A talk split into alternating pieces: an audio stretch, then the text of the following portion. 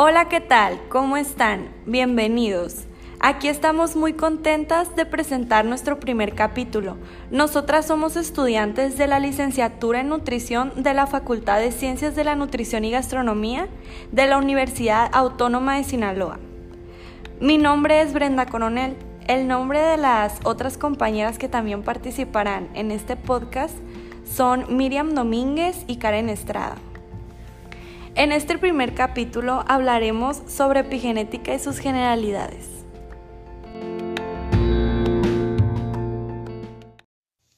Bueno, para adentrarnos en la epigenética, vale la pena recordar algunas cosas sobre genética.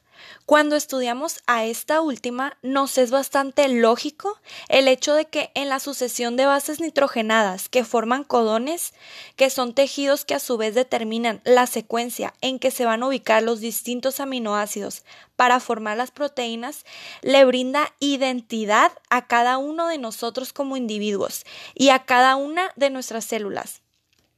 También por el hecho de que al final nosotros somos la expresión de nuestras proteínas.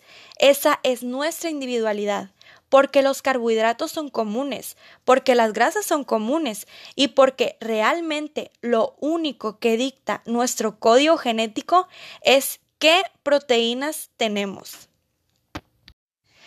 Si bien en función de nuestras proteínas modificamos a otras moléculas orgánicas y también eso es parte de nuestra identidad. Pero son las proteínas los que nos hace ser quienes somos, a nuestras células, a nuestros tejidos, a cada uno de nosotros, a la especie globalmente, ya sea porque las proteínas determinan la estructura de nuestras células, de órganos, así como su función, cuando, por ejemplo, tienen la capacidad enzimática, pero cuando tratamos de equiparar código genético a función e identidad, nos encontramos muy pronto con un problema.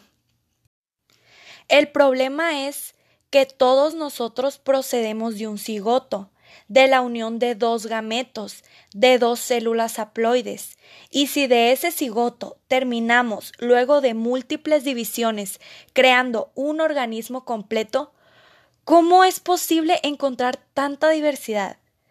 ¿Cómo es posible encontrar una neurona, un monocito, una célula muscular o un linfocito NK y observarlos, observar su complejidad, pero observar en esa complejidad una individualidad muy característica, porque hacen cosas increíblemente diversas, teniendo maquinaria muy similar y más allá de la maquinaria, teniendo el mismo código genético.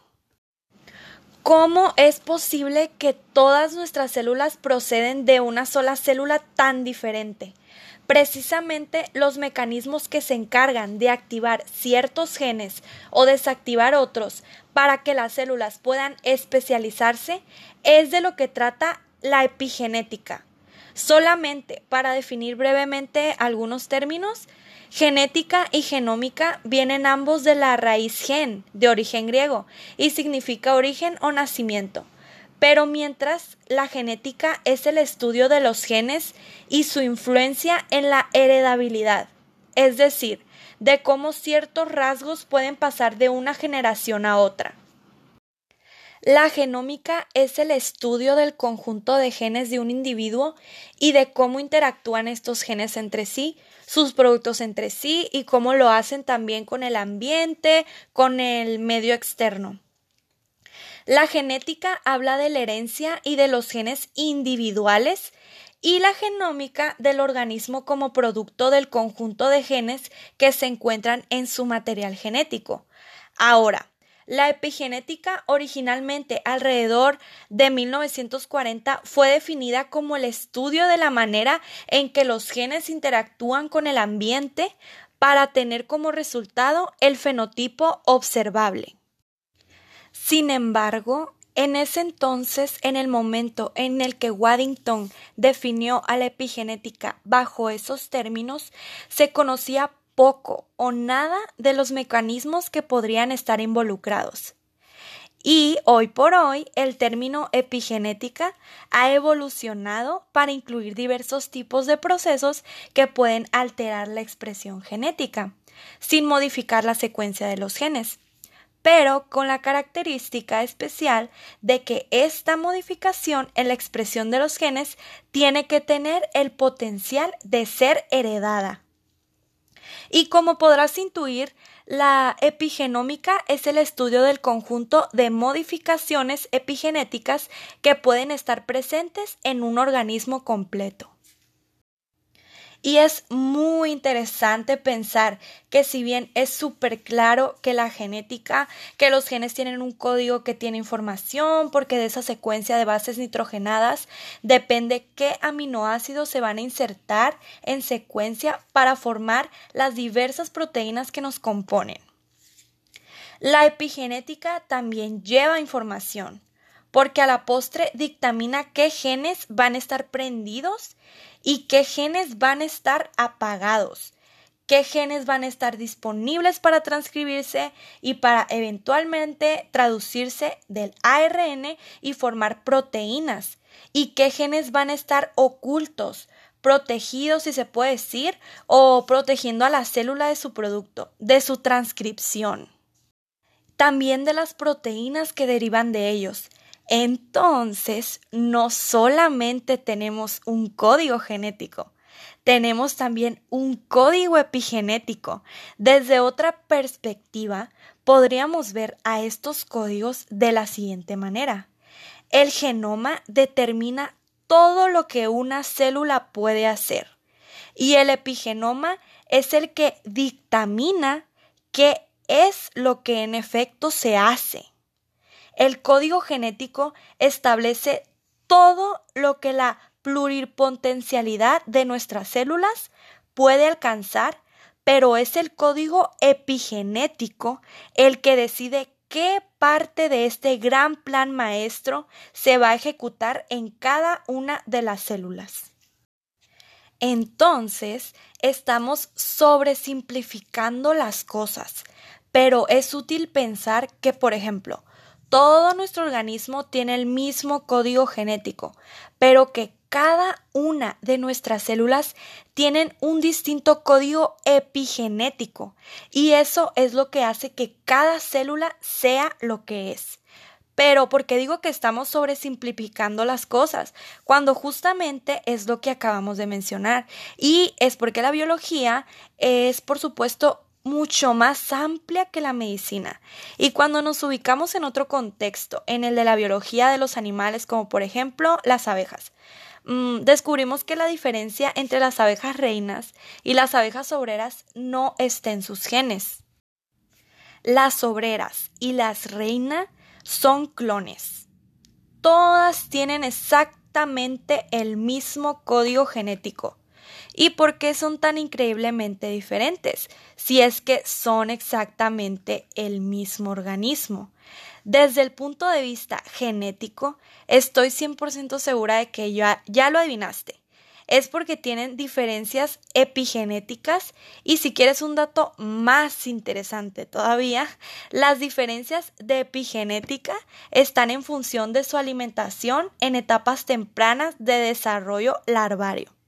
Para no entrar más en detalles, aquellas larvas que son alimentadas con jalea real se convierten en reina y las demás en obreras.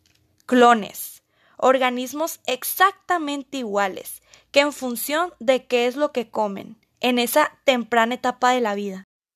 Estas tienen como destino convertirse en obreras o en reinas y este es probablemente el punto más importante de la discusión. El ambiente puede modificar el código epigenético, lo que ocurre en nuestro exterior, las enfermedades que padecemos, los hábitos que mantenemos, pueden modificar ese conjunto de procesos que dictan qué genes están activados y qué genes permanecen inactivos. Y esas modificaciones pueden ser heredadas a nuevas células después de un proceso de división. Otra diferencia que vale aclarar entre el genoma y el epigenoma es que el primero es mucho más estable, Por supuesto, hay mutaciones a nivel de los ácidos nucleicos. Esas mutaciones son el fundamento para que se pueda generar nuevos organismos. Y estos nuevos organismos son los sujetos que se ponen a prueba unos versus otros eh, durante los procesos de selección natural para determinar cuál es el más adaptado a la situación actual pero esto no ocurre rápido normalmente, si bien en situaciones de estrés se pueden generar más mutaciones como un mecanismo para tratar de generar múltiples versiones de un organismo y buscar alguno que se adapte a esa situación estresante y pueda sobrevivir. Podemos decir en general que el genoma no cambia tanto, es bastante más estable.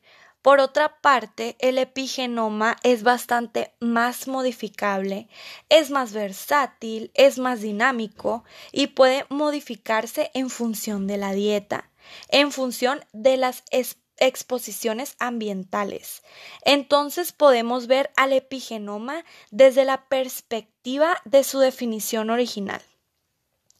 También alguna medida en el sentido de que conecta al ambiente y con los genes, el epigenoma es el responsable de leer lo que está ocurriendo en el exterior y de esta manera decidir qué es lo que va a expresarse y qué es lo que va a reprimirse del código genético.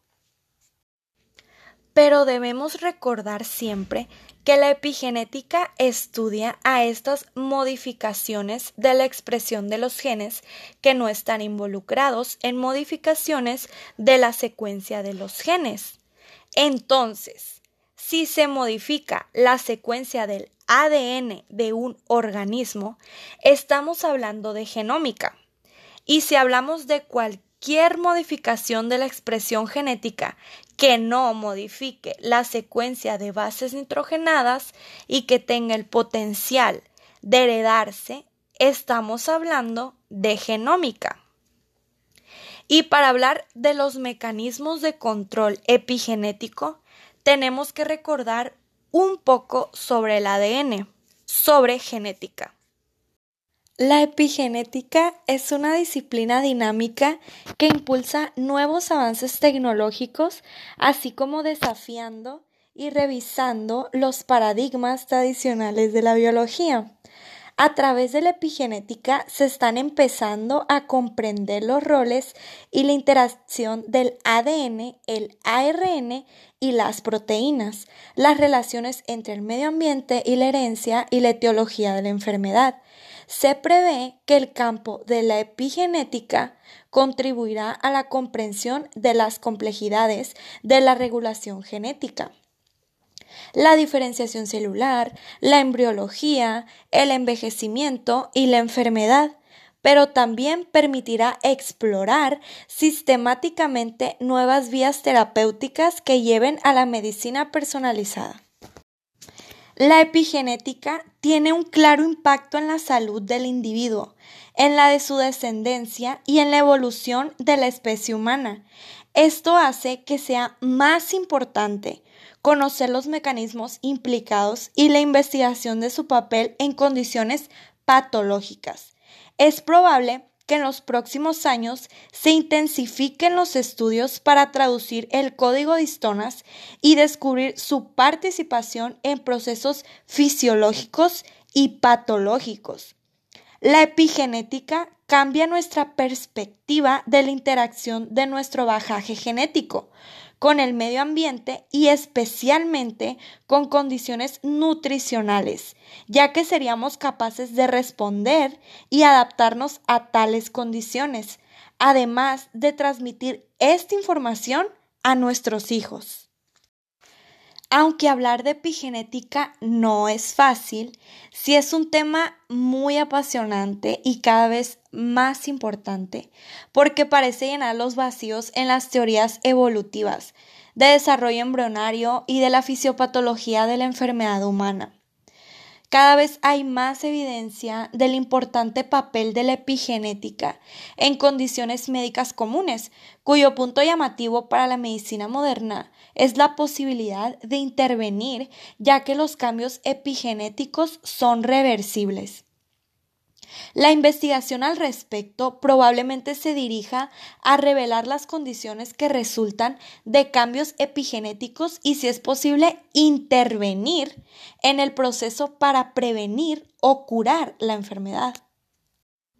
Se deben realizar esfuerzos en la investigación de los mecanismos epigenéticos, ya que medidas de salud pública podrían prevenir o intervenir en diversas enfermedades en la susceptibilidad conferida por cambios epigenéticos. Igualmente, también conocer la influencia de la epigenética en la reprogramación genómica durante el desarrollo embrionario probablemente se vea reflejado en mejores aproximaciones terapéuticas en la medicina regenerativa. Además, reguladores de la actividad de las enzimas que participan en las modificaciones epigenéticas en el ADN e histonas se convierten en posibles blancos terapéuticos para patologías como el cáncer. Cabe resaltar que mientras es claro que algunas enfermedades esporádicas en humanos están asociadas con cambios epigenéticos, no es tan claro el efecto que puedan tener en las siguientes generaciones, pero sí es preocupante. Por esta razón se hacen más esfuerzos encaminados a mejorar el estado nutricional materno y fetal, no solamente para mejorar el, el, desenlace del embarazo, sino para intervenir tempranamente en la salud de los individuos. Esto es todo por este capítulo. Nos da mucho gusto que nos hayan escuchado. Esperemos el tema haya sido de su agrado e interesante y hayan entendido un poco más sobre lo que es la epigenética y sus generalidades. En el próximo capítulo les hablaremos sobre la epigenética y su relación con la nutrición. Muchas gracias. Nos vemos pronto.